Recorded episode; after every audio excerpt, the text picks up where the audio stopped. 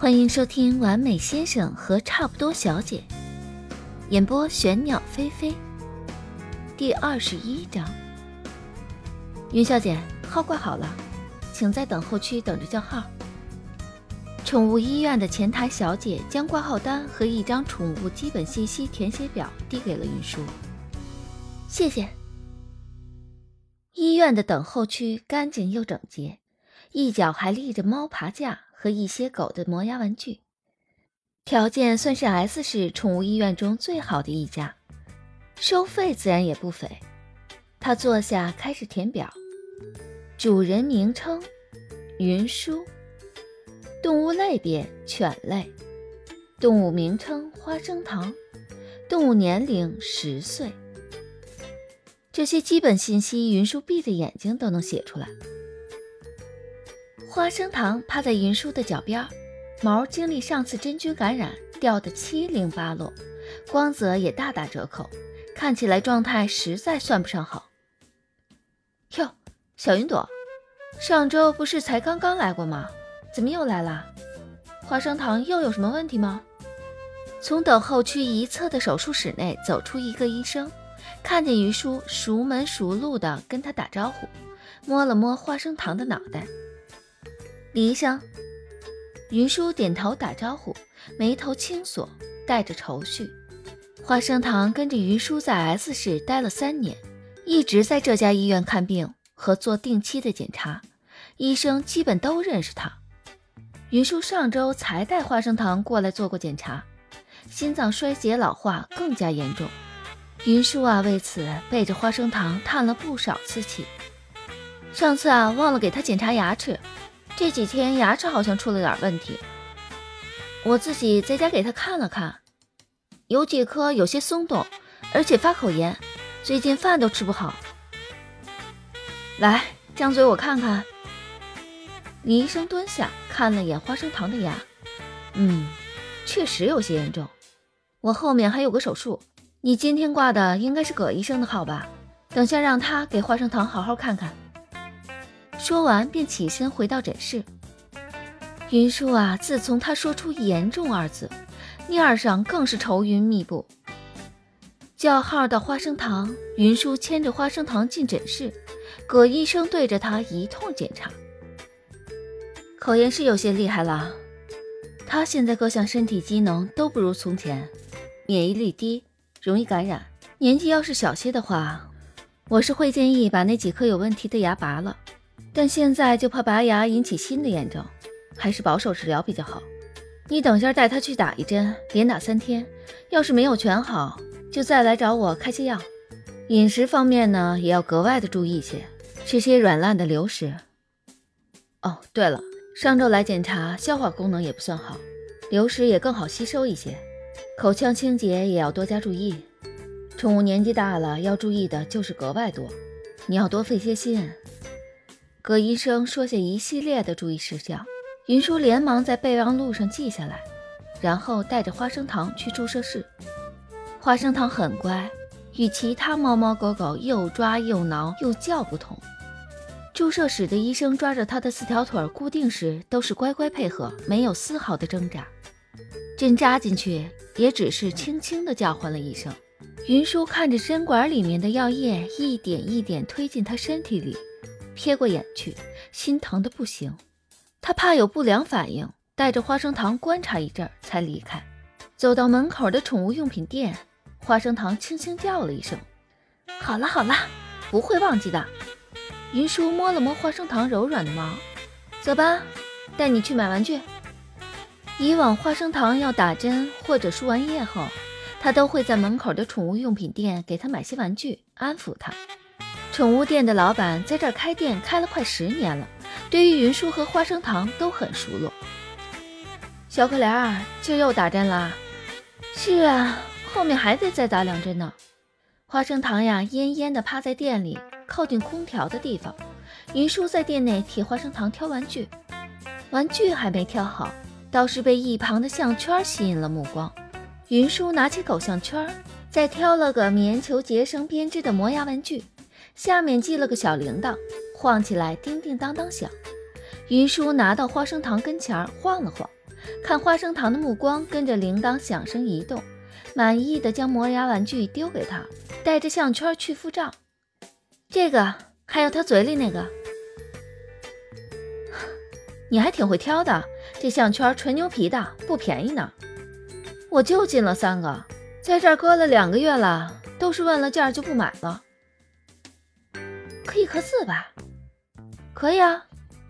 云舒刷卡付款，皮袋子上刻上云舒和花生糖，然后再加了个小的铜牌，刻上花生糖十一岁生日快乐，再加上一个他的卡通简笔画。我回去微信上发给你，字体要可爱一些的。云舒说着，对着柜台上的字样挑了一个。店老板一边记下他的要求，一边问道：“要满十一岁啦？”“嗯，就下个月。”云舒看了眼浅棕色的项圈，想着它扎在花生糖雪白的脖子上，配着身上杏色和浅棕色的毛，一定很好看。满意的点了点头。你这铜牌不好刻，得要几天。那我后天带他打完最后一针再来取。云舒带着花生糖打了三天针，情况果然和医生预想的一样，没有完全好透。云舒带着医生开的药。满脸愁容地离开了医院，走到门口，将项圈取了，和预想的效果一样，精致又漂亮。他将项圈装进袋子里包好。花生糖知道云舒又给他买东西了，仰着脖子看着他，吐着舌头。云舒看着花生糖的目光一直跟着小袋子移动，拎起来，对着他晃了晃，又放进了自己的包里，点了点他的鼻子，笑着说。今天可不能给你生日礼物，当然要等生日那天再送啊！两人还没出宠物店的门，就收到了快递的电话，说是有云舒的快递需要签收。云舒回想了一阵，自己最近并没有买什么东西啊，但快递员都等在门口了，只好打电话麻烦周末在家的张思年帮忙签收一下。张思年接到云舒的电话，下楼准备签收快递。快递员看向他的目光有些戒备。你是短腿姐姐？张思年听着这个称呼，神情一滞，一向面无表情的脸也有几分尴尬。收件人是我太太，她不在家，我替她收。快递员依旧不放心。那你报下她的电话吧。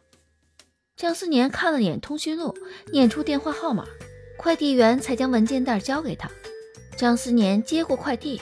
看了眼收件人，确实如同快递员所说，是短腿姐姐。寄件人是心妍儿，从云南寄过来的。张思年笑了笑，这都是什么奇奇怪怪的名字？他将快递放在门口的柜子上，回书房继续看文件，一边上楼，脑子里还想着短腿姐姐这个名字。也不知云舒到底哪来的这么多外号和昵称。不过张思年想了想，云舒小小的个子，细细的腿，倒是挺形象的。云舒啊，带着花生糖回来时，张思年正在厨房做饭。医生怎么说？张思年问道。没有什么好办法，继续吃药，看看能不能把炎症压下去。嗯，他最近吃不了硬东西了，需要吃流食。前几天张思年没在家，云舒一直忘了和他说。张思年依旧按照原来的做法给花生糖做饭。他说这话时内心有几分忐忑，最近好像实在麻烦张思年太多了。张思年神色没有什么变化，一边将锅中的芦笋装盘，一边说道：“啊，那我等下把肉捞出来切碎些再煮，多煮一下，等我们吃完饭也就差不多煮烂了。不好意思，太麻烦你了。嗨，都是小事儿。对了。”你的快递放门口了，啊，我去看看，我还不知道是谁寄的呢。云舒小跑到门前去拿快递，看了一眼寄信人，嗨，原来是他呀！啊，我都说了不要再用短腿姐姐这个名字了。云舒语气有些崩溃，说着盘腿坐在花生糖趴着的垫子旁边拆快递，一边和张思年解释。我呀，资助了一个贫困学生，他呢会定期给我写信，算日子也该到了。张思年突然明白短腿姐姐的名字出处，就和长腿叔叔一样，都是一个善心的匿名资助人。本来呢，打算是匿名资助，怕受捐助的小孩有报恩之类的心理压力，都是通过我朋友的公益组织将钱捐出去的。云舒一边拆信，继续解释道：“但这个小姑娘啊，无父无母，只有个奶奶。当时啊，固执的守在我朋友的基金会门口，非要给我写感谢信。后来想着小姑娘一个人怪可怜，有心事儿大概也没说，就答应下来。”所以一直有信件上的联系。我本来写信没留名字，结果顾潇就是我那个基金会的朋友，给我取了个短腿姐姐这个名字。云舒一边说一边嘴鼓了鼓，像个气鼓鼓的河豚。他马上就要读高三了，成绩也不差。说到这儿，云舒语气有些骄傲，眉飞色舞，应该能考个不错的学校。说完才挠挠头，神情有些尴尬。他好像没必要对张思年解释这么多，但刚刚说话就像不受控制一样。偷偷瞄了一眼张思年的神色，他此刻正神色专注地煎牛排，看起来倒是没有什么不耐烦。饭还没做好，云舒便靠着花生糖，一边替花生糖梳毛，一边读信。大概信中说了些有趣的内容，云舒一边读一边轻笑出声。信写得很长。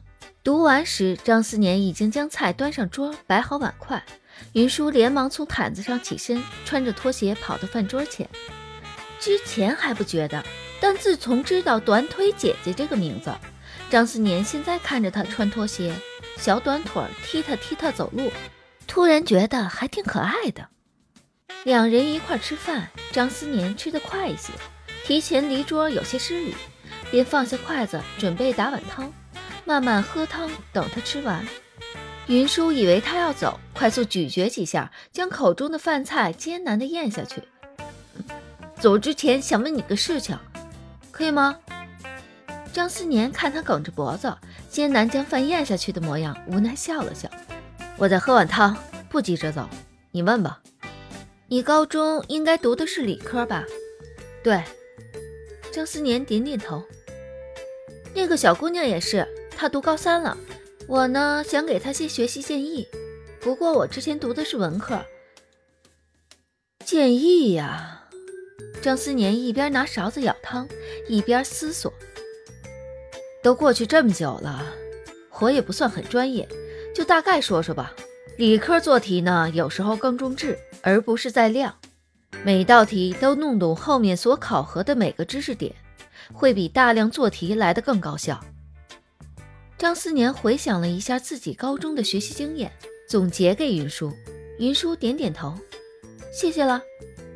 张思年下楼倒水时，云舒正盘腿坐在茶几前，握着笔，铺着信纸，嘴唇轻轻抿着，一脸认真的模样，给资助的小女孩写回信。